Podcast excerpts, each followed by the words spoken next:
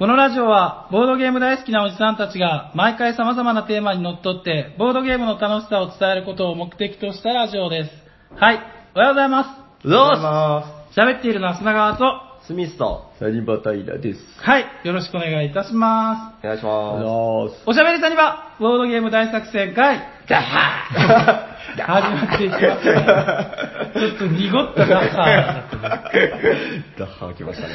はい。やってやっぱりね、なんかこう、意識するなって言われたけど、はいはいなんかこう、するなって言われてからずっと僕の中で、あダッハー言わなきゃ、ダッハー言わなきゃって、ありました、やっぱり。あーちょっと一回言ってスッキリしとこうと思って。なるほど。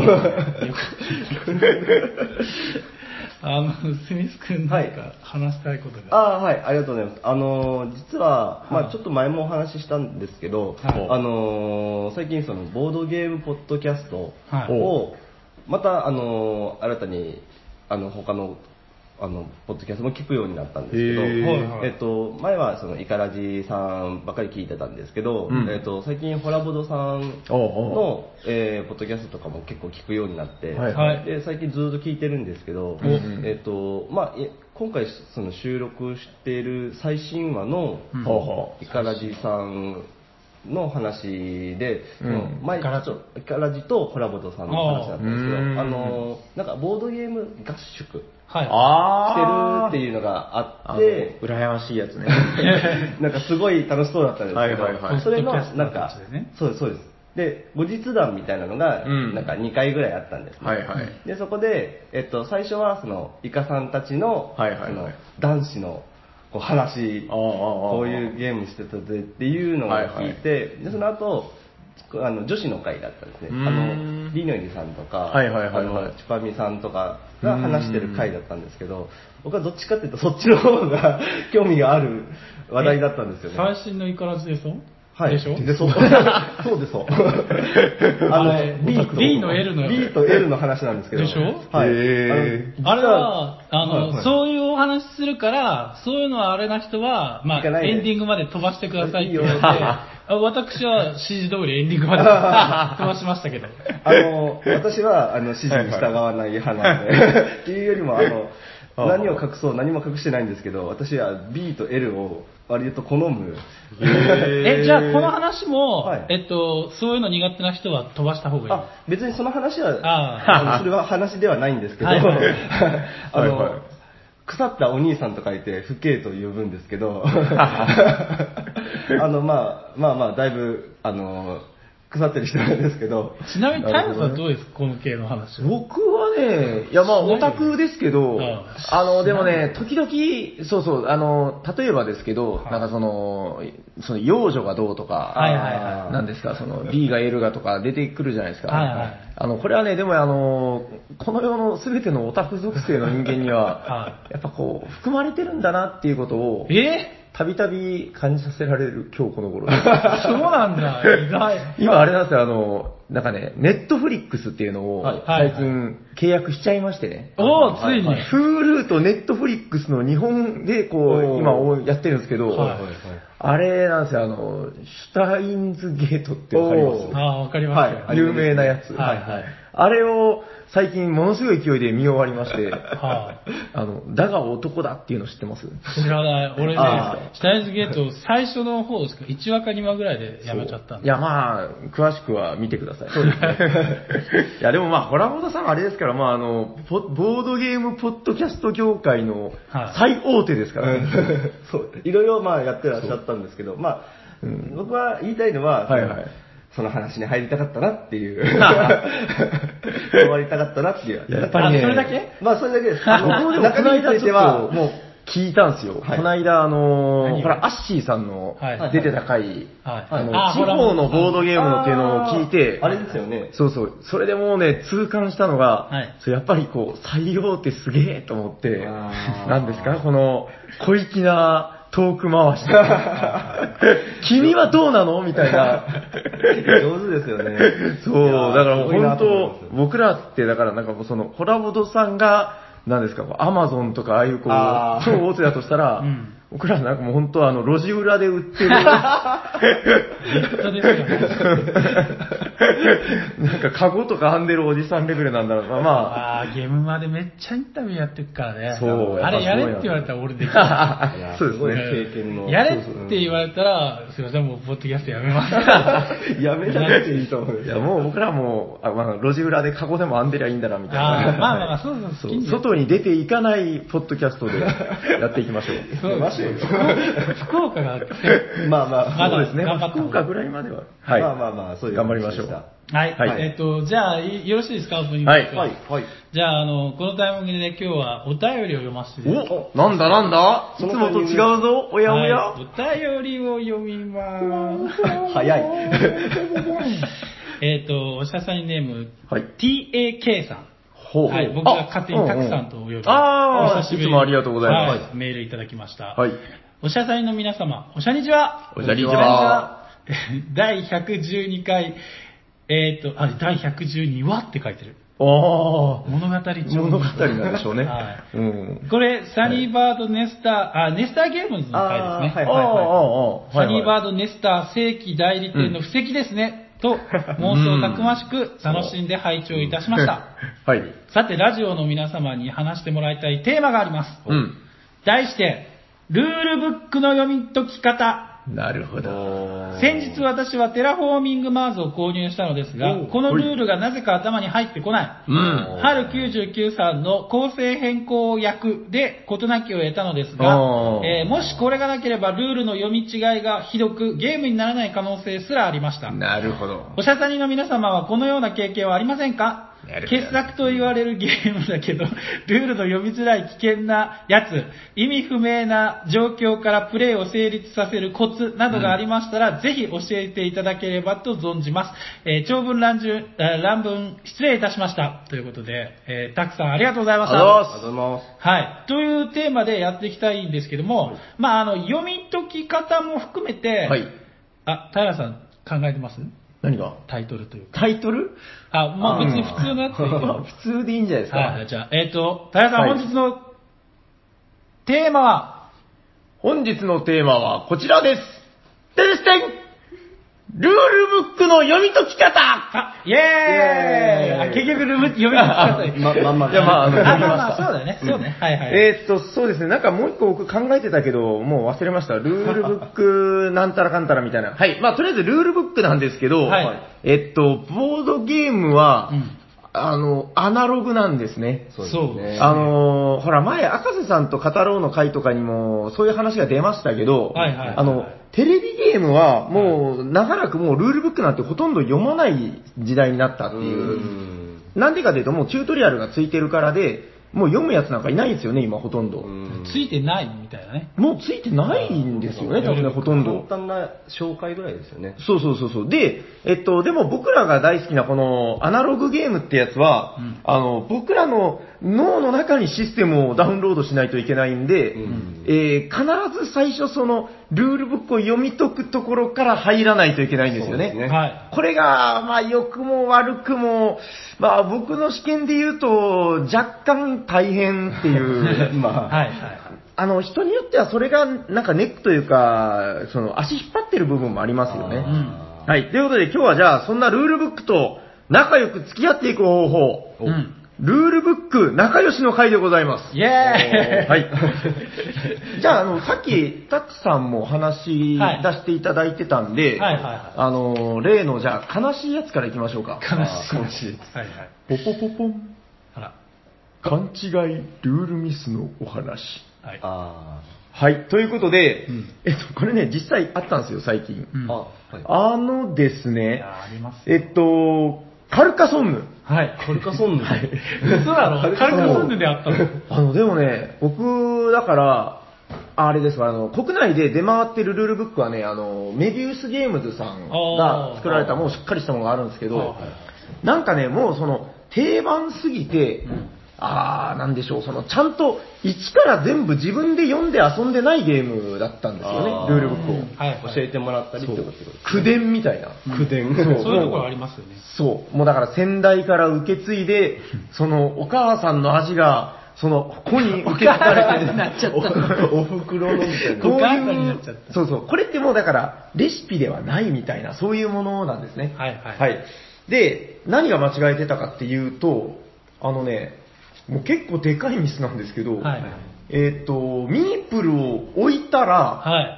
あ違う違う、えっ、と、ほら、タイルを引いてタイルを置いた後にミープルを置くのあるじゃないですか。はい。はい僕、思い込みで、うんあの、ミミープル回収が先だと思ってたんですよ。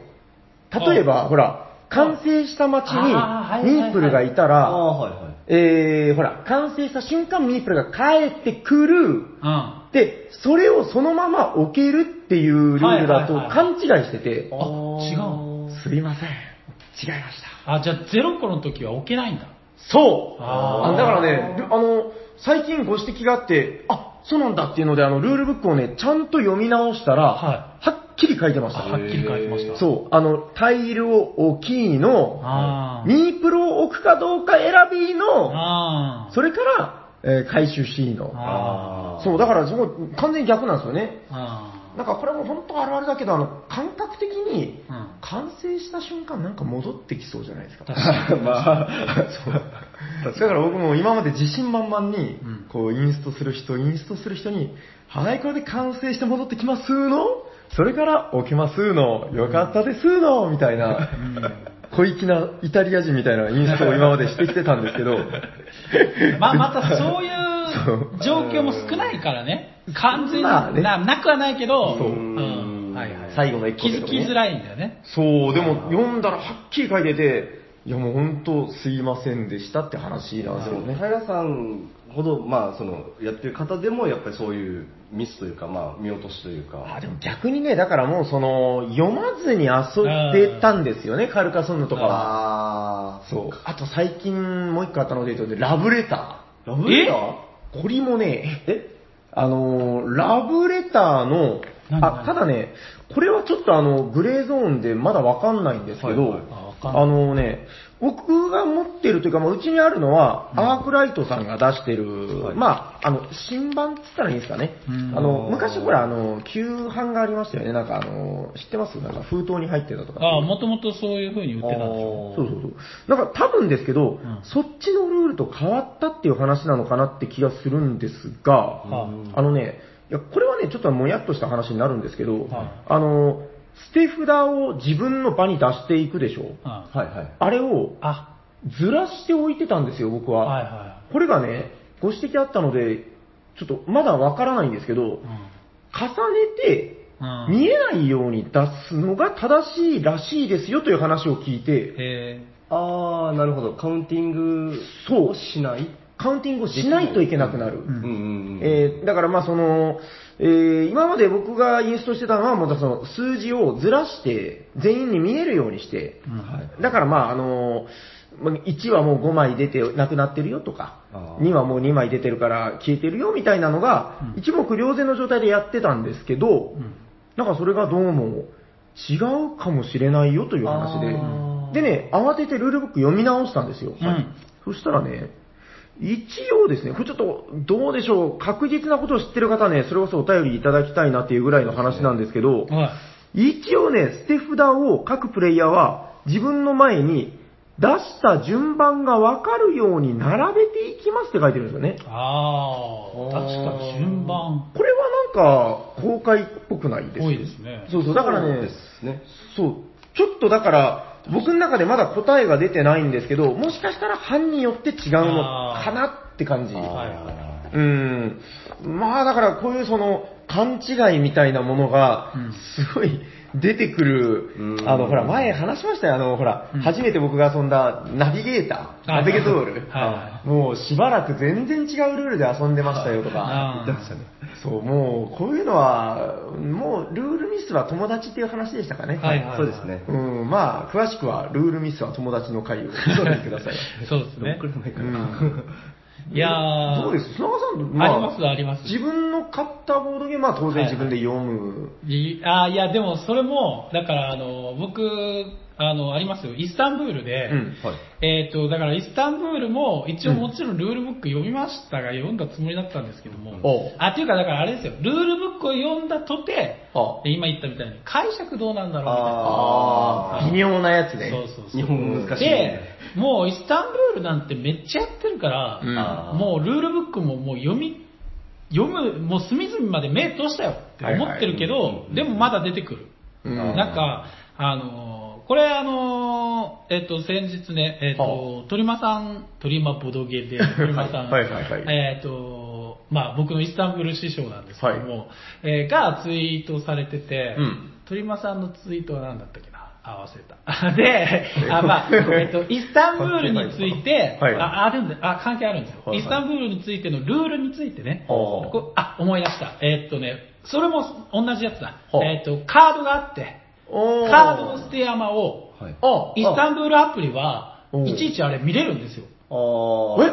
中身が。過去に遡って。あー。捨て山ね中身を掘れ、掘って見れるってこと？そうそうそう。へー。で、まあ一応ほら、ルール上で、えっ、と、あのね、山うん。札、伏せられてる山札か、捨て山かはい、組み合わせは10だけど、えっと、2枚取りなさいみたいな。だから、うん。最大捨て山から上から2枚取ることもできるんだけど、えっと、上から取るっていうのはもちろんなんだけど、でも過去にどんなカードが沈んでるか、あれね、確かに見ちゃいけないとはルールブックに書いてないけど、なんかでも誰かに僕言われた気がする。ですよね。そう。俺ですね。ごめんなさい。いや、なんかね、自然と上から取れってことは、うんあ、これ覚えろってことなんだなあー見ちゃダメって勝手に思っちゃったんだけど、はいはいはい別に見ちゃダメとは書いてない。ああ、そういうやつね。はいいやでも分かります。なんかその、と早とちり早がてんみたいなやつ なんかその、俺の中ではきっとこうに決まってる。はいはい。これだときっとこうだよねっていうのを、うんなんかついついそれによ寄せちゃうというかそういうのあるんですよね。で、ぶっちゃけだから、どっちでもいいと思うんですよ、書いてはいはいはい。あで、その場にいる人間同士で納得できてれば。うんまあ基本的にはどうでしょう、その、ダメって書いてなければいいっていうのがそうそう僕の中でのその、そうそうなんか詐欺師のなんか上等手段みたいな。いやいや、あ僕もそうだと思う。だってダメって書いてないじゃないですかみたいな。なんか、うんあの、見ない方がかっこいいかなとは思いますけどね。そうそう。いや、まあだからその辺は難しいなと思うんですけどね。うんそれでつぶやいてて、はいはい。で、僕がずっと、あ、これチャンスだと思ってずっと引っかかってたことも追加で言ったんですよ。ああ。えーっとね、それは何かっていうと、はいはいえーっと、イスタンブールのカードで、うんえーっと、宝石商のアクション。はい。まあ、お金を払ってルビーをもらうっていうアクションがあるんですけど、はいあのアクションを2回できるよっていうカードがあるんですよ。あ、かけにってやつですねそうそうそう。はいはいはい。まあ、宝石商もそうだし、スルタンもそうだし、うんあとは郵便局。うん各3つの場所、うん2回できるよって、はいはいはいかけ2ってやつがあるんですよね。うん。で、あれを、えっ、と、2枚使えるかっていう問題。え、どういうこと？一気にってことですか？そうそう、一気に。例えば、まあ、あのーおまあなんか宝石商とかスルタをコストがあれあれだから、そんなにそんなにそういうシチュエーションないんだけど、うん。例えば郵便局だったらコストはいら,あ、いらないので、増えるのみだから、はいはいはい例えば郵便局止まりました、郵便局アクションしました、うん。1回この2回使えるよカードを1枚目を出す。これは当然ありですよね。で、はいはい2回目の郵便局アクションをする。はいはいその後に2枚目のカードが出せるかどうか、使えるかどうかってことなんです。な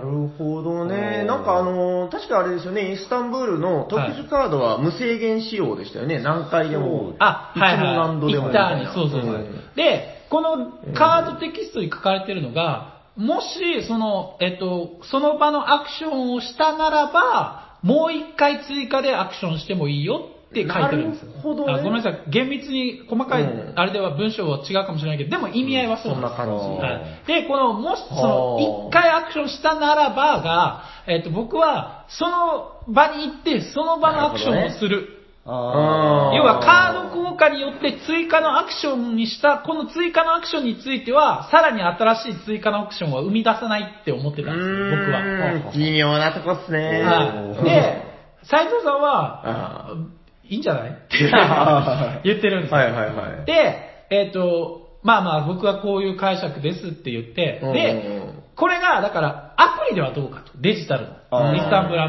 プリ。イスタンブールアプリではできるんですよ。ああ。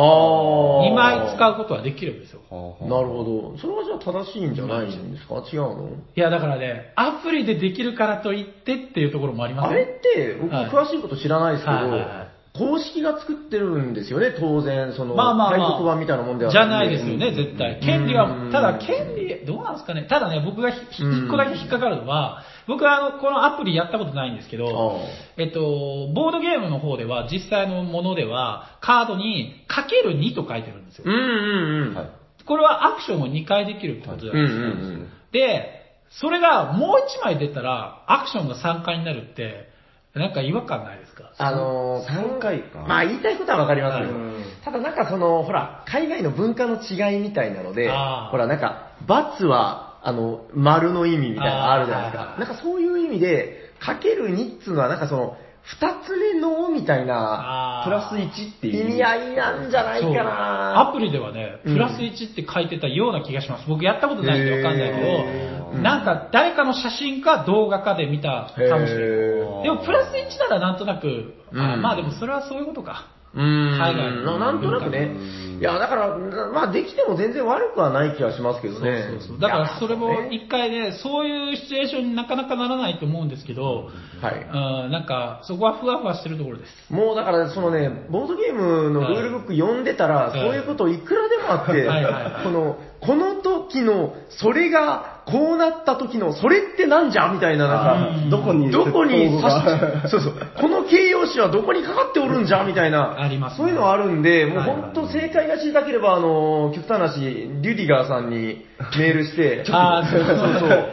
どうなのって？ユウはどんなつもりでこれを作るんだろうかな、もうどういうルールなのっていうのを、確かに確かに。うん、まあ聞くしかないんですけど、そうですね。なんかそこも含めての、うん。いやまあまあ、そこも含めてってわけじゃないですけど、あの、ルールブックのうんいい読み方ってあると思うんですよ。いい読み方。あいい読み方。うんはい。えっとですね、あの、そう、これはね、そうだな、なんかいい例がないかな。あ、そうそう。ちょっとこれ、最近の新しいゲームなんですけど、これね、またちょっと新入荷ホットゲームでも話したいなと思ってるぐらいのものなんですけど、もったいないかな。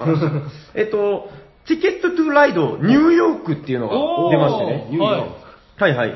いや、これあの、なんでこれを持ってきたかというと、あの、ルールが非常にわかりやすいからです。うん。あの、あとね、あの、ルールブックの、えっ、と、まあ、これはまた後で話すか。えっ、と、とりあえず、えーいい読み方ってどんな読み方なんだろうっていうのを提唱したいんですけど、はいあの、これね、僕が思ういい読み方は、あの、インストにつながる部分が、こう、強いんじゃないかなと思って、うんあのね、まあ、とりあえず、僕のおすすめですよ。まずゲームの準備を読むんですよ。うん。で、とりあえず並べてみるんですよ。ザーって。はいで、その後、まあ、目的っていうのが書いてますね。はいまあ、これチラッと見るんですよ。うん。で、僕のおすすめのルールブックの読み方。手番の詳しいやつ、全部無視。はい。バーンって無視して、あのね、僕いつもゲーム終了の最終得点計算のとことかを読むんですよ。はいはいはい。で、あの、結局だからインストの時にもこういう話ありましたけど、あの、なんかうだうだぐだぐだ言ってるけど、このゲームは結局、何を目指すゲームなんだいっていう。うん。あそうそう、だからね、あの、ルールブックって、その頭に入ってくる入りやすさっていうんですかね。なんか、1ページ目から順番に読むのが正しいとは限らないんじゃないかなと思ってて。うん結果のところ、うん。まあ、結果というかその終終了条件というか目的から読んでいってじゃあそれをあのそうです。行くためにはっていうことです、ね、そうそう。だから、あの、最終得点計算、何で点が入るみたいなのが書いてて、うんはい。ああ、なるほど、じゃあ、こういうことを目指せばいいんだねっていうのが頭に入った状態で、まあ、やっぱり、あの、後で詳しく手番を見ていく。あで、まあ、やっぱり、なんでしょう、その、実際に回してみるのが一番よろしいですよね。うん。機能法っさすがチケライ少ないね。そう、これですね、あの、これね、またちょっと詳しく今度ご紹介したいなと思ったんですけど、ああの、チケライニューヨークはね、驚くほどチケライなんですよ。あ有の、名になってる。えっと、ちっちゃいじゃないですか。はいまあ、はい。あの、もうね、一緒なんですよ。まあ、ちょっともうこれは余談ですけどね。あの、だからカードの引き方、路線の引き方、はいはい目的地カードの使い方全部、あの、キュッとあの、スリムにしたゲームで、はいはい箱小さい。なんと15分で終わる。え？っていう、で、これね、あの、ほら、あの、ブロガーの風花さんとかもね、絶賛してたんですけど、はこれでいいんじゃね？みたいな。まあもちろん、アメリカのあの、でっかいマップで、うん。はい。あの、まあ計画をじっくり立ててっていう面白さはあるんで、うん。そう言い切れるってことはないと思うんですけなんか物ど、足りない感じがするけど。あの、でもね、このうん、そんなチケライっていうゲームの面白さの肝はもう全部入ってる。あうんあ、凝縮されてる。そう、カードのなんか集め方だったりとか、ルートの、まあその早取りの部分、目的地のなんちゃらなんちゃら。うん。まあととにかくね、それがこじんまりとできてるいいゲームでした。まあこれはちょっと完全に余談ですけどね。いえっと、だからまあ、ルールブック読むときに、うんちょっとそれ心がけてみるとどうでしょうかっていう話なんですけど、はいあの、あれ、どうですか？強み。強みわかります？はいはいはい。読みながら遊ぶやつ。うんはいはいはい。僕はね、正直あんまり好きじゃないんですけど、うんえ、どう？やったことはあります？ありますありますうんうん。あの、どうしてもやりたいゲームとか、うんうん。えっ、と、なんだろうな、えっ、と、僕がっていうよりも、うんうんその、こ、なんか、久しぶりに来た人とかが、はいはい。えっ、と、前で話したかな、えっ、と、電力会社。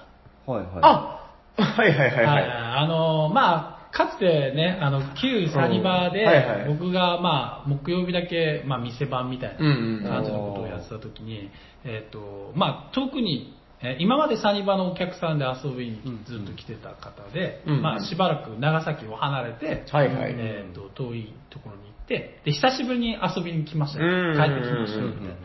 で、ほん、そんなね、久しぶりに来た人のやりたいゲームは、やりたいじゃないですか、絶対。はいはいはいはい。で、しかも、まあ、場も立ちそうだったんで、人数的にも。ほどね。で、なんか、言いにくそうに、まあ、電力会社とかやりたいんですけどね、まあ、無理ですよね、みたいな感じで言ってたから、いや、もうこれ絶対立てるわ、俺がって言って。はいはい僕も電力会社1回しかやったことないんで、えっ、と、インストはできないけど、うん。いや、でももうルールブック見ながらやろうっつって、はいはいはい。強み、はいはいはい。そうだからやりましたよ。うん。ああ、まあまあ、あれですね、これ、まだしも一回遊んでたから、まあ、まあまあまあそう。まだって感じではありますけど。ほとんど覚えてない。いやー、あのあたりのゲームになると、まあ、はいはい。僕もそうですね、あの、ルールブック当然読んだんですけど、はまあ、そう、でもこれ本当、我々の記憶力って本当頼りないんだなと思うけど、はい遊んだことあるゲームで、うん。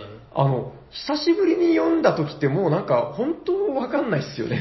ありますね。なんか、だからあのーこれ知ってるんだよ、知ってるの。でも、あ、あ知ってるはずなんだけど、ごめん、みたいな。どうだったっけ？そう。あこの間話しましたけど、あの、グレートウエスタントレイルをやったっていうあの、あー話なんですよねはいはいはいはいあの時ももうね、はい、言ってたね。俺の記憶はこんなに消えているのかみたいな。うんあの、よくね、あれなんですよ、あの、取材とかが来てね、あの、はいはいお店にであ、え、この5、600種類のゲーム全部覚えてるんですか？ルールを？みたいな、はいはいはい。なんかいやらしい目でこう見られながら、そういう質問されるんですけど、まあ大体って、こう苦笑いしながら答えるようにしてるんですけど、いやー、なんかね、僕の中では、うん。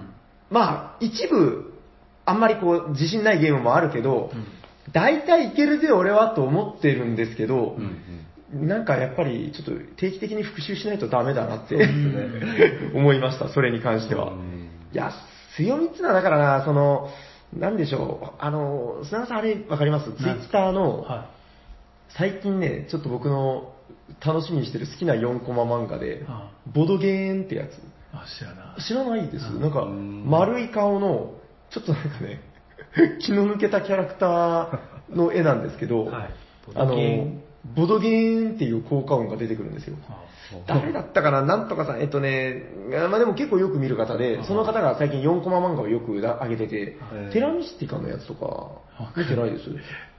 そうなんですよ。で、その人が、その、だから、まさにそういう話を上げてて、あ、もしかして、絵は見たことあるかも。そうでしょ結構最近よくリツイートとかで上がってくる。結構なんかラフな感じの。そうそうそうそうそうあー色がちょっと、ちょっとついてるあー、見たことあるかも。なんかね、テラミスティカがとりあえずはい。めっちゃ面白かったっつって、はい。で、それについて4コマ漫画何回か書いてたんで、うん。あ、この人はいい人、僕の友達って言って。テラミだから勝手に気に入ってたんですけど、はいはいあのーその後ね、あの、テラフォーミングマーズとは書いてないけど、もう明らかにあの絵でテラフォーってわかる絵で、テあラフォーの話が出てきたんですよ。はいはいはい。、で、あのールールブックを読むうん。ほけど、全然頭に入らない。あ、やっぱ同じじゃん。そう。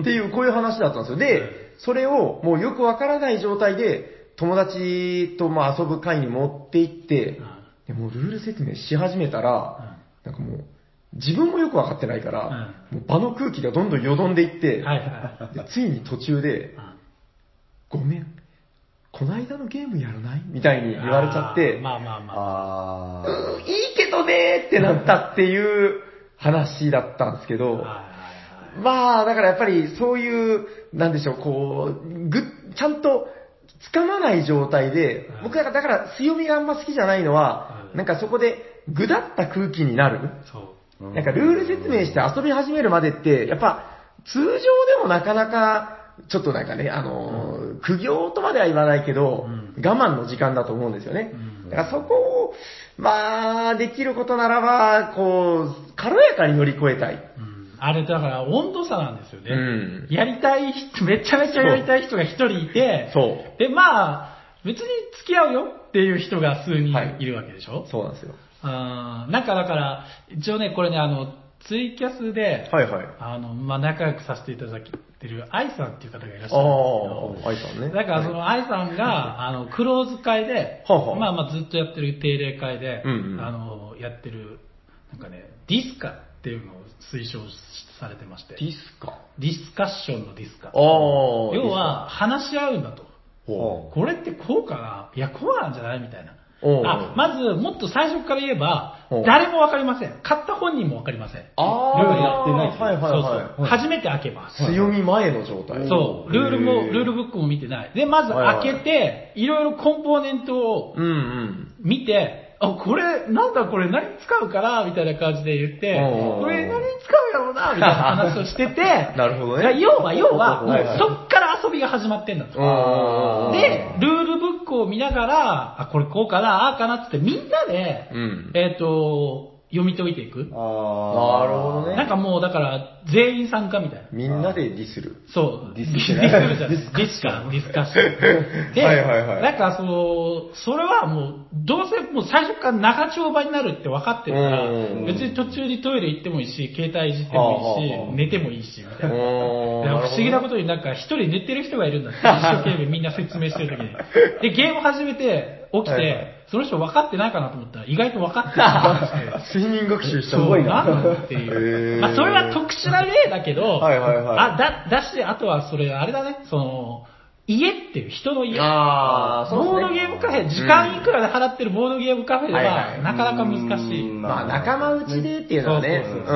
まあまあでもその、楽しむ気持ちがあればそうそうそう僕たち何だってできるのさ、きっとみたいな、そういうのはまああるとは思いますよ。はいはいでもなるほどね愛に溢れてますね。うん。いや、本当だからまあ、愛さんはもういつも素晴らしいですね。はい。あ、ご存知？いや、まあいいや。その話、そこ掘るな、掘るな。おお知り合いの愛さんかも。はいはい。えっと、あ、でですね、あの、ああそうそう、これちょっともう本当プチ余談ですけど、はい。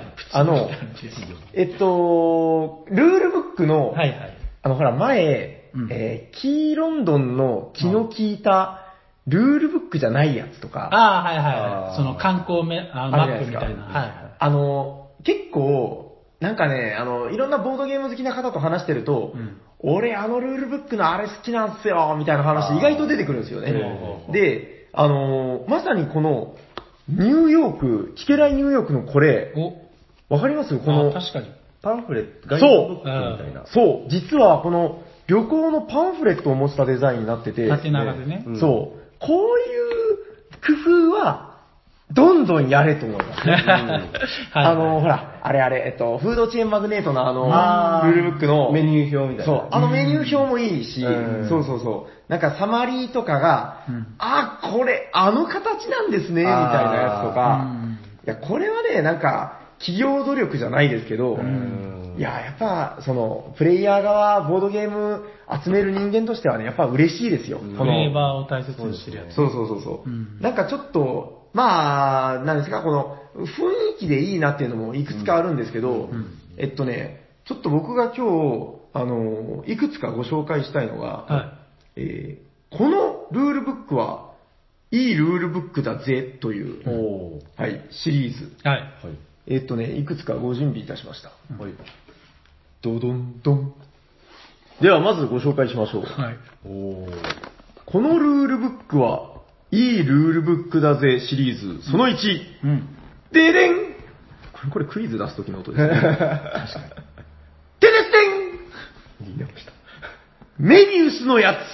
あー、あーなるほど、そういうことか。でね、メビウスのやつ、あのーその中でも、ああのね、しっかりした方のやつ、メビウスのやつです。へー。うんあのね、まあ、ちょっと詳しくはまた後ほど話しますけど、ああのー今、私のお手元にあるのが、いえー、サンファン。めっちゃ箱の中で暴れてるやん。カカードが暴れてますね。はい、はい、おとなしくしてるよ。はい。はいえっと、サンファン。んえっとですね、えー、まあ言わずとしては、あの、プエルトリコのカードゲーム版ってやつなんですけど、あのね、あ、あれ違ったかな？あー、そうか、まあこれも後でまた話しますけど、えっとね、うんこのルールブックの我が輩のすごく好きなところ、こちらです。さあ、何か気づきませんか？ルールルルルルルルルルルルルはい、そうです、うんこのルールブックのメインの文章とはい別に横側に別枠を作ってくれてるルールブックおー。おー、これあれですね。ジェノバの商人とかもそう。そういや、で、あれ、メビウスだったっけってよく考えたら、あれ、ニューゲームズオーダーだった気がしますね、確かね。あ、そうなの確かそうなんですよ。うんうんまあまあ、それはいいんですけど、はいえっと、なんせこれ何かというと、はいあの、ルールブックっていうのはもう文字がいっぱい入ってるんですよ。うんうんすんごいいっぱい入ってるんですよ。うんで、これをまあ、しっかり読まないといけないよという話なんですけど、うん。あのね、さっきほら、まさに話があったじゃないですか。うん。俺、一回これ全部読んで、うん。あの、もう理解してるはず。うん本当嘘じゃないの。全部理解してるの。ちょっと忘れてるだけなのっていう時あるじゃないですか。はいそんな時に、このルールブックの小粋なところ、えっと、本来のその本文の横側に別枠でその縦長の長方形みたいなコラムがあるんですよね。で、この枠の中に何が書いてるかっていうと、左側の本文の中に書いてある内容を、ベリーベリー抜粋して、はい。短い文でまとめてくれている。はい。はい。だから、あの、詳しいことは左を読まないといけないんですけど、もう大体理解してる人が読み直す分には、うん。へいへい、この右側だけでいいんじゃないの？というあ心遣い。うんーすごいですね。これはね、すごくいいなと思って、なんでしょう、でも、一般的にどうかな、まあ、ないわけじゃないけど、うんまだまだこのスタイルそんなに定着してない感もありますよね。うんそうね。うん。いや、もう全然その、古いサンファンっていうのは全然新しいゲームでもないんだけど、えーこれはすごくいいですよ。うん。読み直すときに、だからその、言ったら、そのルールブックの中にリアルタイムサマリーが入ってるみたいなもんで、うん。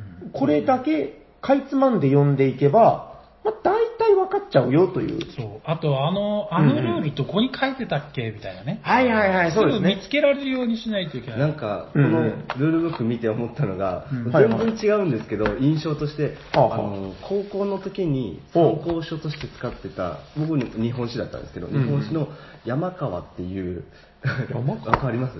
なんかちょっと厚めの表紙のうんうんやつが、まあ、そんな感じで、その日本史のこう、はいはいはいはい重要事項が書いてあるんですけど、その横にちょっとそういうのが書いてあって、うんうんうんうん見やすいなって思ったのが、はいはいはいっと似た印象を受けました。そうそう、だからやっぱ、だからルールブックって本当その、こういう工夫だったり、うん心遣いだったりで、うんあの、まあ、やっぱ全然違うんだなということですよね。はいうんはい。では、続いてご紹介しましょう。はい。続いての、このルールブックは、とても素敵だぜ、ルールブック。うんその2、てててんメビウスのやつ。今度はね、あれです、あの、はいはい皆さんおなじみ、はいえっと、なんか、うちのコピー機でも印刷できるような雰囲気のやつ。あの、要するに1枚のペラ紙に。ペラペラっと印刷してくれて、まあ、要するにこれは何がメリットかというと、あの、えー、小さい箱の中にキュキュキュッと折りたたんで入れてあるんですよね。そうですね。はい。だからまあ、あの、小さい小箱のやつは大体このタイプなのかなと。うん。はい。えっと、でね、これはね、あのーあれです。T 斎藤さんがおっしゃってたんですけど、このメビウスさんのうん、このタイプの、えー小さい、なんかその、ペラ紙ルールブック、うん。すごくいいよねってことをおっしゃってて、おっしゃってましたね。そう。でね、それ、ああ、まあそうかなと思って、僕も、なんか、その、うん普段から、こう、まあいっぱいあるじゃないですか、このメビウスさんのこのシリーズ。はいはいうん。なんかね、そうか、なんか、改めて考えてみると、うん。確かによくできてる。うん。なんかね、そうだな、まあ、珍しいことじゃないかもしれないけど、うん。例えばなんかね、重要なルールっていう部分を、うん。その、このコンパクトなルールブックの中に、ちゃんと別枠で、あのなんかね、勘違いしがちな部分とか、あうんなるほど。重要な部分、赤文字で入れときましたとか、はいはいはい。うん、なんかね、この辺が、もちろんその、ごてごてしたルールブックじゃないんで、えー、まあそんなにその、うん、必要以上のことが書いてるわけじゃないんだけど、うん。必要なことが全部、最低限の形で、キュッとまとめてある。うん。はい。あのー、まあやっぱりだからすごく出来がいいルールブックだなと。うんあの、最近ね、えっと、これもう余談ですけど、はい尻滅裂遊びまして、おおどうでしこの間話してからもう無償に遊びたくなって、マスターターゲーム。そうそう、うんめちゃくちゃ面白かったです、やっぱり。うん。これもだから一緒に遊んだメンバーはもう、うわ、これ最高っすねって言いながらもう何回も遊んだんですけど、うんあの、ただこれもね、あの、久しぶりに遊んだんで、うん。あの、思った以上に忘れてるんですよね。あうん。で、やっぱり、さささっと取り出しましてね。うん。で、なんでしょう、やっぱり、その、一番思うのはうん、必要以上のことが書いてないって本当大事なんだなっていうところで、うん。あの、僕、そうだな、これ、どうなんだろう。あの、本当にこれいいのか悪いのかっていう話難しいんですけど、ああの、なんか、この、アンディはソロとして8をプレイしました。はいはい。カルラはより強い12のソロをプレイしますとか、なんか、はいはい。ルールブックに必ずこの、なんか、変なやつ4人出てきて、なんかプレイしてるみたいなやつ、スージーとアンディみたいな、あるじゃないですか。僕、これ、比較的嫌いなんですけど、え？あ、嫌いなんだ、好きっていうのかと思った。いや、なんか、あの、わかりにくくないですか、逆に。ああの、でも迷った時は見ますけどね。その、でも、そのね、僕が思うのは、うん処理がうん微妙でわからない時にこれ読むんですよ。あー、はいはい。あー、ここでこう言ってるってことはこういうことなのね、みたいな。うんだから、奥目線で言うと、いや、そこはわかるように書いとけやって思う方なんですけど、このこのアンディとかにた頼らなくてもわかるようにしてくれやって思うんですけど、あまあでもなんかね、メビウスさんのやつにもまあ入ってるんですけど、その直前に書いてるんじゃないの？あ、書いてるんですよ。ただその、処理の微妙なとことかそういうのをまあ書いてくれてる。流れみたいなところです。そうそうそうそう。まあそこを確認するためなんですかね。うんうんあの、ただメビウスさんのやつのすごくいいのは、それがなんか短いんで、まあこれぐらいならいけるかなって。うん。結構ね、あの、重厚なゲームのこのアンディとかスージーのやつになると、もうこれ読むだけで結構大変みたいなのが結構あって、あまあ、そうですね。まあ、これはちょっと今後どうなんでしょう。なんか、改善されたらいいなっていうのも変ですけど、なんかあの、日本の名前でさ、あるんですよ。なんか民吉みたいな、え、こんな名前？みたいな。僕最近まさに見たので言うと、あの、うんグレートウエスタントレールのルールブックはね、なんかねえ、まさしくんは、あの、なんか、よ、よし、よしおさんにみたいな、なんかそういう、あの、日本名でしたよ。あーへ で、なんかね、あれ見るとどうしても僕、教科書感が出てきちゃってねちょっとなんか頭が痛くなってくるというかそうそうそう。まあ、大事なことではあるんですけどね。ーそうですうね。ん。はい。えーと、じゃあ、続いてうん、もうちょっとございます。はい。最近見た、このルールブックは素敵だぜシリーズ、うんその3、テテステンえっと、箱の裏のやつ。ああえっとね、あの、こちら、えーゲームとしては、ポテトチップス、暗闇の迷宮というゲームです。あ。はい。これに関してはまたね、あの、機会があればご紹介させていただきます。あ。はい。えっと、小さいカードゲームなんですよねうん。で、えー、これあれです、あの、キックスターターみたいな出資系のやつで出資して入手したんですけど、あの、ルールがですね、もう紙1枚ぐらいのものなんですよ。い。うん。ただ、こういうその、小箱系あるあるで、うんえー、例えばですよ、スリーブに入れました。あルールブック、もう入らない。ああ、はいはい。彼の行き、行き場所はどこにあるのか。次回に続くみたいな、あるじゃないですか。あ。ありますね。ああ、もうルールブック入らねえなって。あるんですよ。で、あの、これもね、スリーブに入れたらもうパンパンになりまして、うんああ、もうこれルールブック入んねえわ。もともと折りたたんではもうキツキツだわっていう感じだったんですよ。うん。で、あの、もう、すごい悲しい思いをしながら、ルールブックを折りたたんだり、入らないなと思いながら諦めたりしてたんですけど、ふと箱の裏を見ると、そこに何か入ってるんですね。怖い話。いや、あのね、ルールブックが全部書いてました。ああ、文字がびっしりと。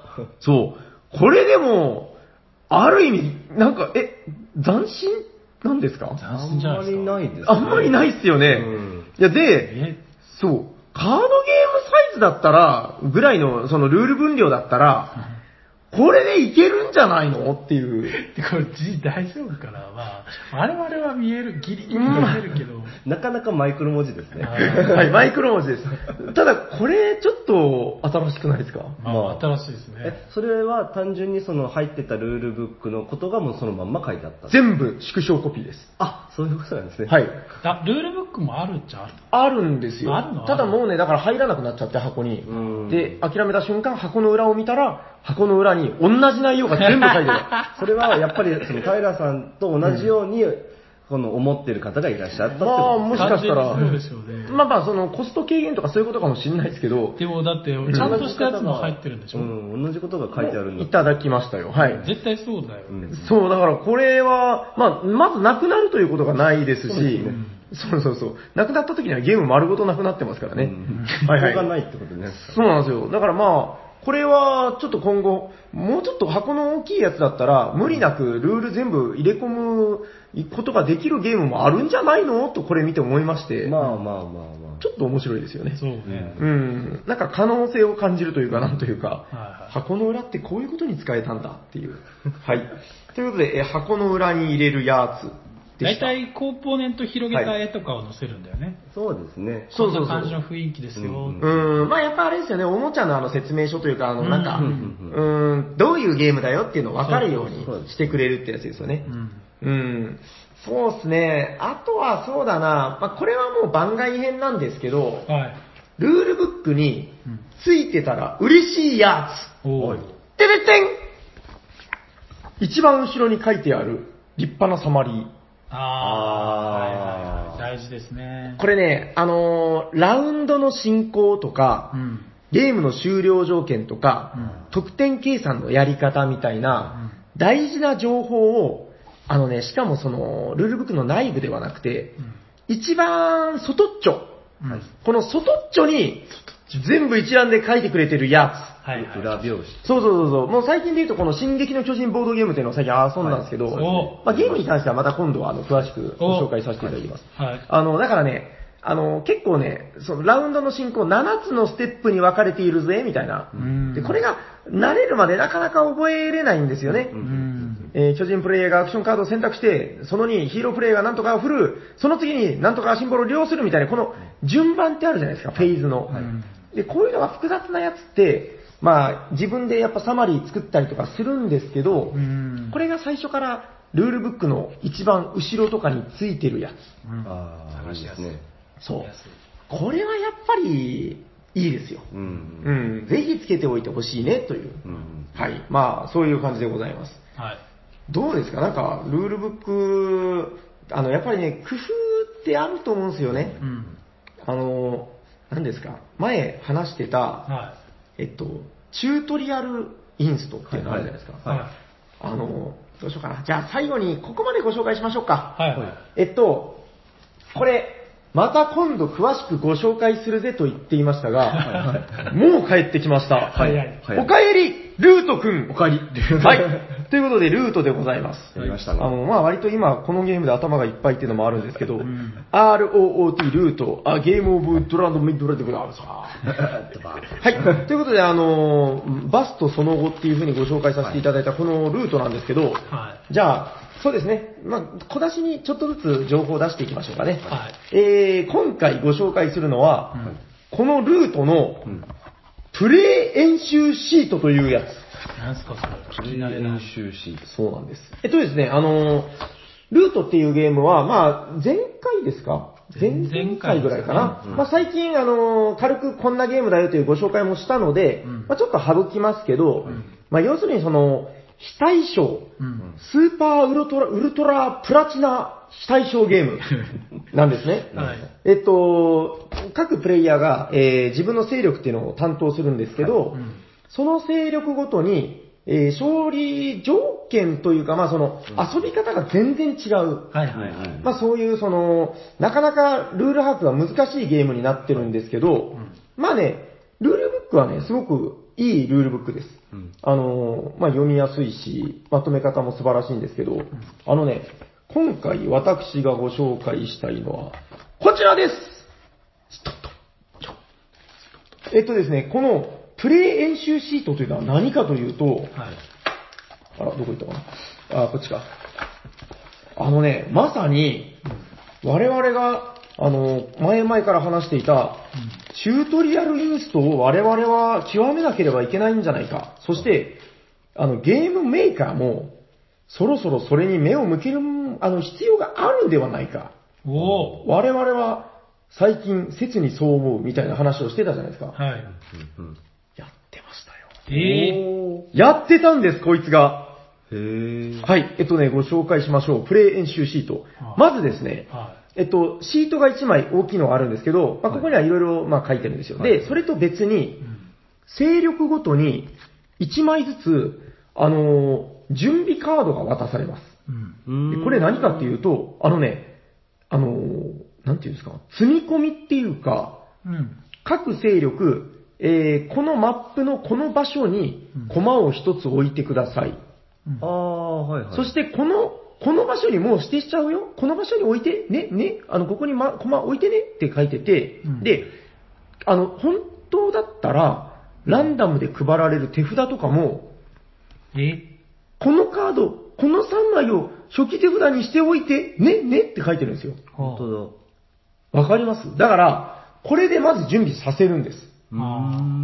で、その後、じゃあ、ゲーム開始だぜって、あのもうね、これ、あの、ルール説明一切せずに始めるんですよ。うん。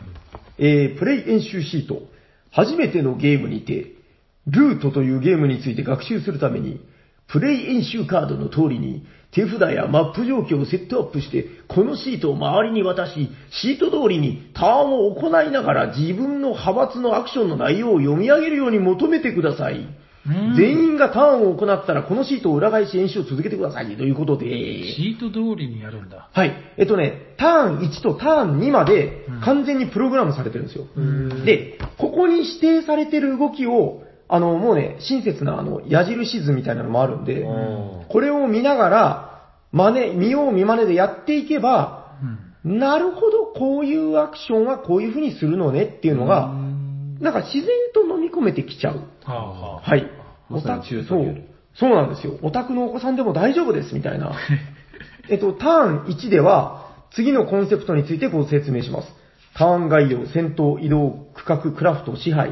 まあ、この辺のルールについて説明するけど、もう説明はしないぜっていうことなんですねはい。えっと、例えばですけど、ターン1のプレイヤーは、朝フェーズになったら、うんえっと、もうね、製材所で木材トークンを一つずつ配置する。これはまあ自動処理なんですよ。うんその後、ヒルフェーズになったら、アクション、建築をしてください。うん。うん別のアクションがしたい？のんのん聞いてない？建築をしてください。うん。ここも強制なんですよ。うん。私は木材一つを消費して、新しい製材所を建築します。うん。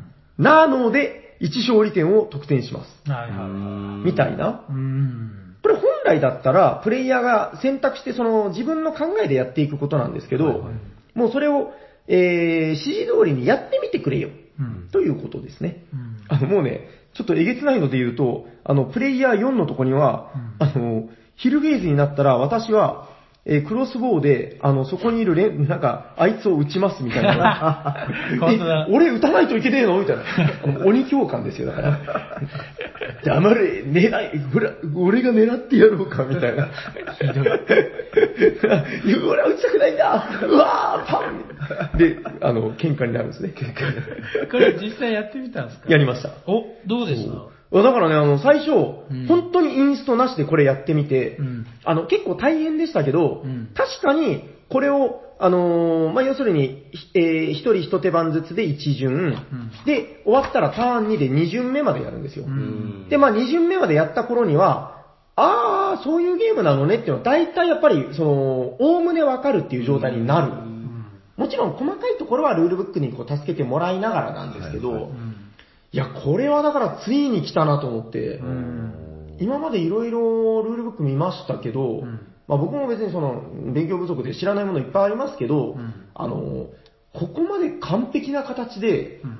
チュートリアルインストを落とし込んだスタイルっていうのは、うん。初めて見たなと思ってですね、こんしかもこの、このぐらいの、なんというか、ロングゲームで、うん、ルールの多いゲームで、これをやったっつうのは、ちょっとすごいですようね。んうん、まあまあ、だからまあ、そのそれがすごい楽かといえば、またちょっと違うかもしれないけど、うんちょっと今後だから、難しいゲームになればなるほど、こういうの欲しいよねって話前してたじゃないですか。ううん。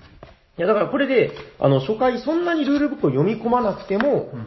まあ、とりあえずなんとか遊びながら覚えちゃううん。ということができちゃう。なるほなんかその、うんうん。これ言ってたそのバスとその後って言ってたと、はいはいはい。やっぱり非対称じゃないですか。はいはい。前そのバストの話をした時に、その、インストをするときに、それぞれのプレイヤーに別々のことを言わないといけないから、ちょっと時間がかかるって話をされてたのを、ゲーム側がもうそれを準備してくれてるから、超楽だよっていうことですよね。そう、だから逆にあれですね、その、バストで多分そういうネガティブなその意見っていうのがね、上がったと思うんですよ。うんそう思います多分ルール説明が大変だ、だなんだとか。だから、この、このメーカーならではの動きなのかもしれないですけどね。うんまあでも今後そういうのがまたこう浸透してきたら、非常そうプレイヤーとしてはやりやすいですうね。ーん、いやだからね、その、テレビゲームとかそういうのに普段慣れてる方だったら、あの、今、チュートリアルっていう文化はすごく、その、浸透してると思うんですよね。はいはいアプリゲームとかも今、そんなんばっかですからね。まあね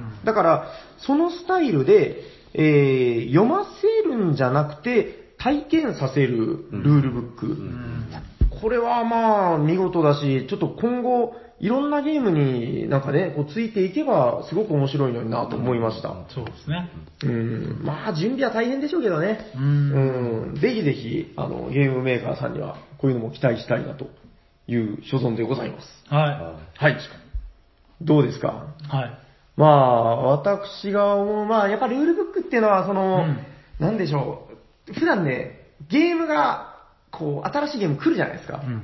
で、楽しみなんですよ、その、やっぱ遊ぶまで。ん。で、この、楽しみな気持ちを、こう、胸にワクワクしつつ、やっぱり読むものなんで、うん。なんかね、僕の中ではその、そんな苦じゃなく読めるんですけど、やっぱりよく聞くのは、うん。その、そういうのが好きじゃない人、うん。読むのが好きじゃない、こんなの読みたくないっていう人もすごくいる。うん。まあまあ。うん、だからまあ、なんでしょう、ルールブックって本当難しい部分もあるんだけど、うん。なんか、さっき言ったような、なんかそのルールブックならではのいろんなこう、工夫とかもあるじゃないですか。そうですねなん。かその辺見ていくと結構面白いのかなみたいなことは思いますけどね。んルールブックも楽しんでってことですうね。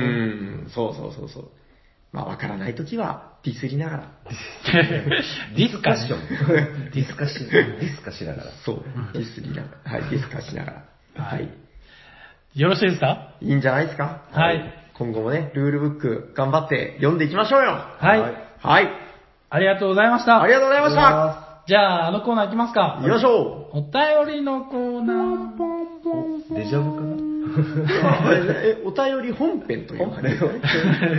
まあまあ、そうですね。本日もお便りを読んでいきますが、はいまあ、だから、トータル2通目ですよね。そうですね。おはい目だ。お便りを読んでいきますね。はい。えっとね、まず最初に言わせてください。はい8月27日にもらったお便りです。おうおうえっと、メールタイトルが僕たちのお盆メモリーズ。おー、はいはの、えっと、い。なるほど。お便りってことですね。ありがとうございます。はい。ありがとうございますえーおじゃにちは。おじゃにちは。おしゃさにネーム、帽子と申します。あら大志さん、ご無沙汰です。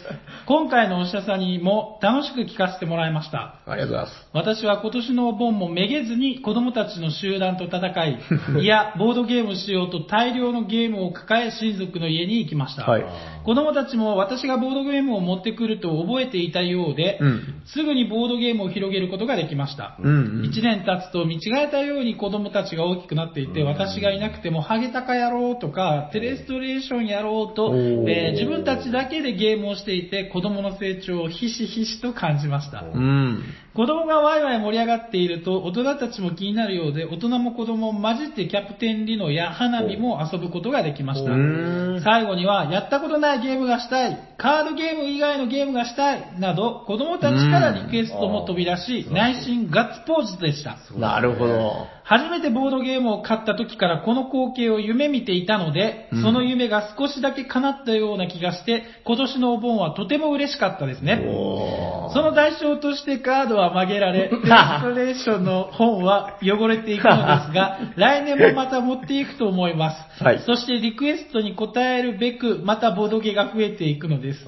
なんか泣いてる絵文字が ありますけど、はい私の思い出ばか話ばかりですいません。また、ポッドキャストの更新を楽しみに待っています。ということで、えーボスさんありがとうございました。ありがとうございましたいいですよ、素晴らしいですね思い出話ばっかりで。ちょうどなんかあのちょっと涙出そうになりつつもオチがある。ちょうどね、この間、はいボスさんのツイートで拝見した、あの、親戚のお家に、あ最近も行ったみたいですねお。ーあの、で、幅プラスアルファを持っていくっていう話をしてて、あそうそう。やっぱまあ、子供には幅でございますね。そうですね。うん。うんああ、なるほどね。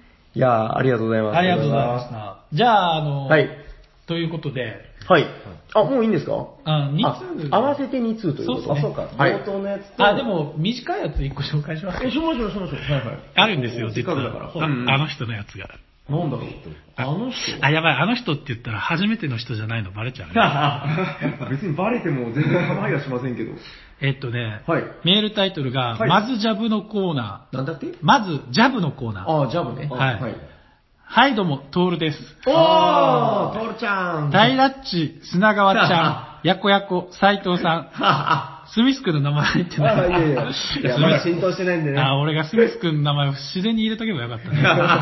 えーおはようございます。おはようございます。えーまずはジャブからというわけで、我が家は、このまずはジャブからの意味がわからない 何の説明もないんですよ。なんか？あるんじゃないですか、これから。うんはいはい。えっと、我が家は、ジュリアーノ王子の貢ぎ物でジャブを打ち、パンデミックというストレストレートで KO し、家族を協力芸好きにしてやった。はいはいは それでは、アテベーでオブリック。あ、ちなみに、いいねはい、これとは違うメールで、このはいアテベーでオブリガードは僕の予想した通り信長でした。お大河ドラゴンの。えあー、って送ってくれたんですか？はい。へー。あーあ、以上です。よく気づいたトールちゃんありがとうございます。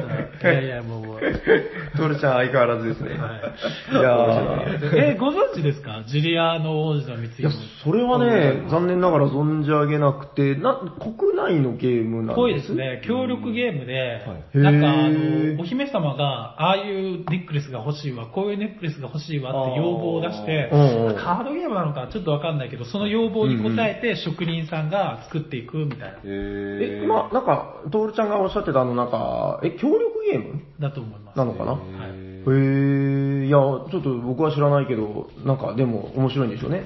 それで、しかもまずジャブって言ってたから、うんうんうん。で、その後にパンデミックって言ってたから、うんうん多分、そんなに難しくないでしちょょうね。っと軽めのって感じですね多分。きっとそうでしょう。はいイメージ的にカードっぽい感じ。ぽいよねうんイメージ的にはうんうんうんう。うんんなるほどね。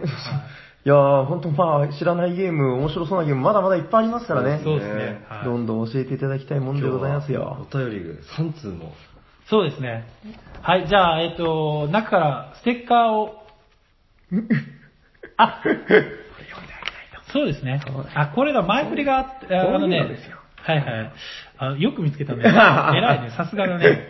えっと、先ほどの帽子さんのメールで追記がありまして、えっと、記入を忘れたので再送します。メールをね、うん送ってくれました。ステッカーください。はいあ、スッテカーくださいって書いてある。これね、絶対逃さないんだよ、俺。もう逃さない。言わなくていいできれば、準レギュラーのマジモリさんとスミスさん、デンデンちゃんのサインもいただければ。ほら来ましたデンデンちゃんは準レギュラーじゃないですか。ほら、スミス君のサインを。ほら来た前言ってたでしょ？はいはいはい嘘じゃないんですよ。ね なるほど。はい。はい。じゃあ、できればじゃあというか、できればでです。大丈夫です。ということで、素晴らしい。えっと、じゃあ、帽子さんにプレゼントします。おーなのので、あ、今日持ってきてないけど、スミス君、あの、今度また会った時に、はいついに書いていてください。帽子さん何枚目になりましたかね？6枚目ですね。おーしばらくだから採用はいなかった。。六王者。ロックオシャロ六オシャックオシャねあ、はいはいはいそういう風に数えるのね。なるほど。はい。もう、えーじゃあ、累計トップでございますか？そうですねそうですね。はい単独トップ。おー。じゃあ、皆様もね、帽子さんに負けず、劣らずとね、素晴らしい。劣らず。違うな抜きつ抜かれつ？追いつけまあ追い越せでそうですね。頑張ってください。そうですねぜひぜひはい。えっと、宛先は、はい。おしゃべりサニバーアットマーク Gmail.com、シャワー SHA、こちらの Gmail か、ツイッターのアカウントを持ってる方は、ツイッターアカウント、おしゃべりサニバー、おしゃべりはひらがな、サニバーカタカナ、こちらの DM、ダイレクトメールにお届けいただければ、えー読まさせていただきますので、皆様のご応募待ってまーす。はい。はい、じゃあ、あのコーナー行きますか。行きましょうホットゲーム今へと、いやーが本当だけゲームを紹介するぜ。今日は誰だ？ーどうだ俺だどんどんどんどんどんどん。ということで、サニバタイラがご紹介します。はい。えー、最近やたらお前ばっかりだなということで、あの、何を隠そう増えてるんです。うんはい、ということで、えー、本日のホットゲームは、こちらはい。てててんコウモリ城コウモリ城。コウモリ城でございます。おーまたの名をキャッスルフラッターストーーまたの名をバルブフラッターステイン。あイツ語なるほど これ、あれ、俺ゲーム場で見つけたやつだ。あ、ゲームマに出てた。あのね東京の？その、春で。あ、5月にあれですね、あの GP さんの。そうそうそう。これから販売するよ、みたいな。そういうことそうですね。うんえっと、これね、もともとだから、あのー国内ではあんまり扱われてないゲームだったんですけど、はいはいまあ、それが、えー GP さんがね、この春、あの、狂気の新作ラッシュっていう、もうね、新作じゃないかな、なんか、よくわかんないぐらいいろんなゲームを、なんか、出しまくってきたんですね。はい。はい、その中にありました。で、これ何を隠そうね、僕もともとめっちゃ欲しくて、あの、まさか、国内一般流通すると思ってなかったんで、うん狂気乱舞したタイトルなんですけど、んはい。えっと、まずね、メーカーがドライマギアでございます。出ました。はい、三角三つの赤い印、ドライマギア。えっとですね、あのーキャッスルフラッターストーン、まあ、コウモリ城でいいかな。えっと、コウモリ城。えー、これだからね、あのードライマギアってどういうメーカーかというと、あれです、あの、お姫様を助けるのは誰だ？とか、はいはいはい。お化けだぞーとか、そうですね。そうですね。あれ、ど、ど、あの、砂川さんの好きなドドドドドとかも、ソデリの。そうですね。割と僕の好きなゲーム多いです。そうですよね。はいなんて言うんでしょう。なんか、ちょっとパーティー寄りなんだけど、うんなんかね、その、すごくフックの効いた、うんこう、ちょっと一筋縄ではいけない、いかない、んえー、パーティーゲームっていうんですかね。はいはいうん。なんかそういう、まあ子供向けとかも含めていっぱい出してるんですけど、うんはい。えー、参りましょう。こちら、コウモリ城どんなゲームかと申しますすと、はい。アクションゲームでございます。そうなんです。へー、ションすごいな。はい。えっとですね、おもむろにでっかいボードが入ってるんですけど、これがですね、三面鏡、もしくはあの仏壇みたいに、パコンと開くんでございます。はい。立てるんだ。これがなかなかのド迫力。すごい。どうでしょう ?2、30センチぐらいありますかね、ね高さが。2、30センチはあろうかという、このボード、まあ、縦、立体ボードですね。そういうことこれを、例のやつです。どんでんどんでんどんでん。ボードゲームの箱を使っちゃう系のやつあードッサーンはい。すげえ。そうです。あの、ゲームの入ってた箱を、まあ、あの、組み立てていくと、なんかね、その、仏壇のやつが、しっかり立つようにできてるんですね。うん。はい。きちんとはまりますもんね、下に。そうですそうですガチャッと。で、これでかなりド迫力の、まあ、お城みたいなものができます。うんこれはいいですよ。すごい。はい。で、何が目的かというと、うんこのね、えーこの、なんでしょう、コウモリがいっぱい住んでる、なんかドラキュラのお城みたいなもんなのかなうんえっと、ここに、なんでしょう、頂上、うんお城の頂上に、なんだ？金の、なんだったっけ？金のコウモリ像はいはい。うんみたいなものがありますねなんかあるらしいです。金で属、製っぽい。ここまで一番早くたどり着いたら勝ちだよというゲームなんですよ。なるほどどはい。だからやることはすごろくなんですけど、すごろく？さあ、すごろくでございます。あーはい。まあ、すごろく、うんここね、マスがあってね、1歩進んで2歩進んで、3歩進んで2歩下がるみたいな。2歩下がる。まあこれでどんどんどんどん進んでいくんですけどえー、まあこう登っていくんですね、お城を。これ実際にね。立体コンポーネントなんで、はい高さがあるんですよ。そうですねこれをどんどん高く上がっていって、最後の一マスに一番早くたどり着いたら、この金のコウモリ像が取れるよということで、ん一番早く進んだ人が勝ちというゲームなんですが、はい。はい。おや、おかしいぞ。サイコロがないよ。あ、本当だ。ママ、ママ、サイコロがないよ。このゲーム、遊べないよ。と、言いたくなるところです。はい。ところが、そこでママが優しい声でこう語りかけます。はい。坊や、このゲームはね、サイコロを振るんじゃないの。は不意語を叩くのよ。不意語を叩く。不意語。はい、ということでご紹介しましょう。不意語くんです。えっとふいごってあの、僕らが好きなふいご。ふいごです。えっと、今日ご紹介するふいごは、はいえー、なんていうかな、あの、あれです、タタラバにあるようなやつで、はいはいあの、女の人たちが、エイサー、エイサーと言いながら足で踏んでるようなタイプの、あの、踏んだら空気が流れる。そうでございます。はい。えーじゃあ、砂川さん、こちらのふいごを、まあ、これ足じゃちょっとあれなんで、手で、はい。ふいごと。ふいごおあ、ということあれ、でこん、な抵抗、あれなんだ。やっぱ。はい。いや、今のはね、見事です。え、そうなのはい。え、えーと、多分ね、この後ろに行ってませんはい。今のがエクセレント。あ、これ成功なんだ。はい、砂川さん、才能ありますよということで、はいえっと、このゲームでは、この不意語の風が出るところに、は布製コウモリちゃんを置いて、はい。はい。風でコウモリを飛ばすんだ今のは？アウトです。上を通り過ぎた。はい。え、ということで、この飛んでいったコウモリはい、がどこに落ちたかで進める数が決まるという、そうなんだ。このひねくれ感。へえ。これがドライマギアだぜということで。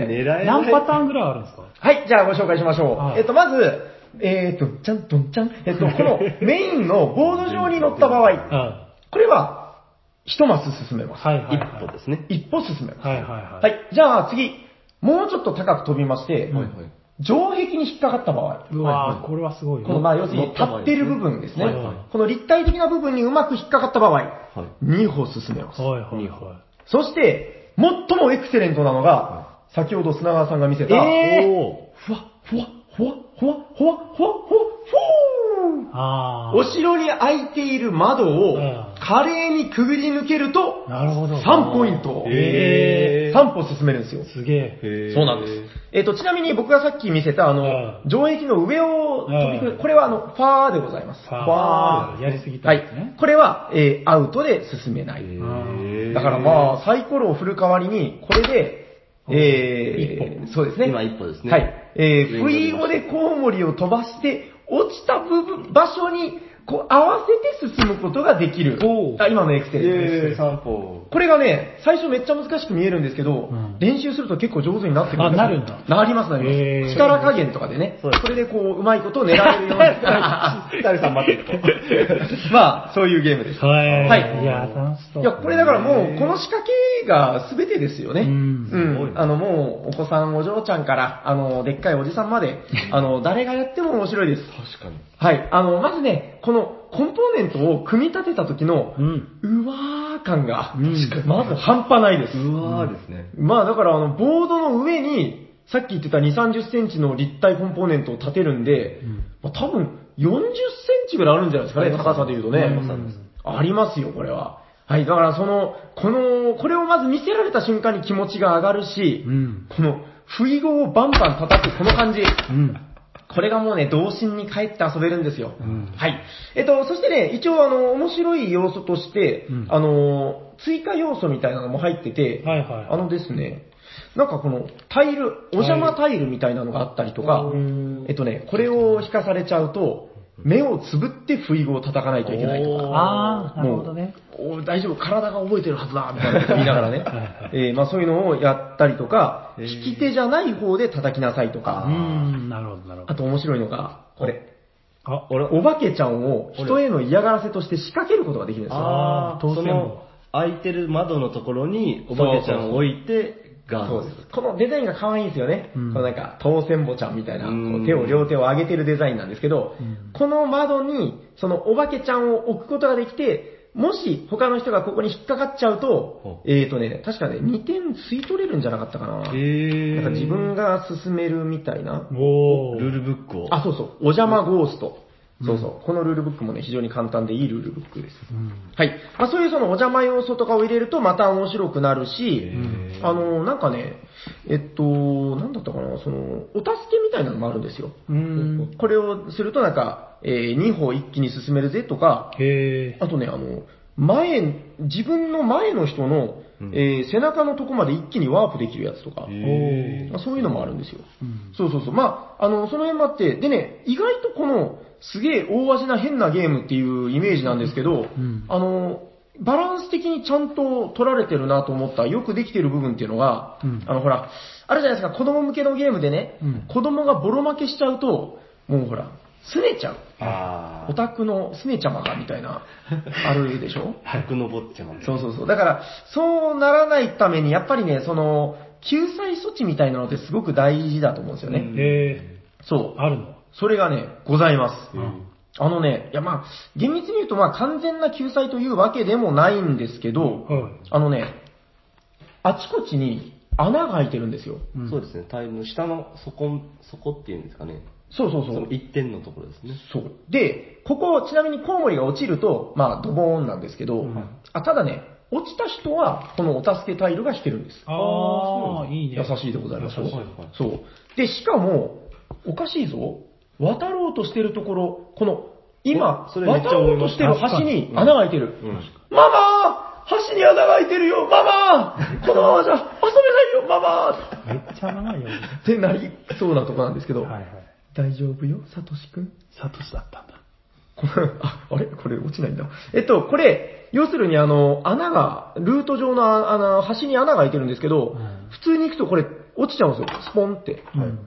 これどういうことかっていうと、うんあのね、1じゃ進めないってこと。まあまあそうでしょうねう。ん。だから、あの、この橋の手前まで来たら、うん必ず2以上、3以上を出さないとうん。進めないんですよ。そうですね。だからね、これ遊んで気づいたんですけど、うん自然とここで足止め食らうんで、あ結構いいバランスになるんですあ、よ。なるほど。うんしかもう、ん。これ、例のやつです。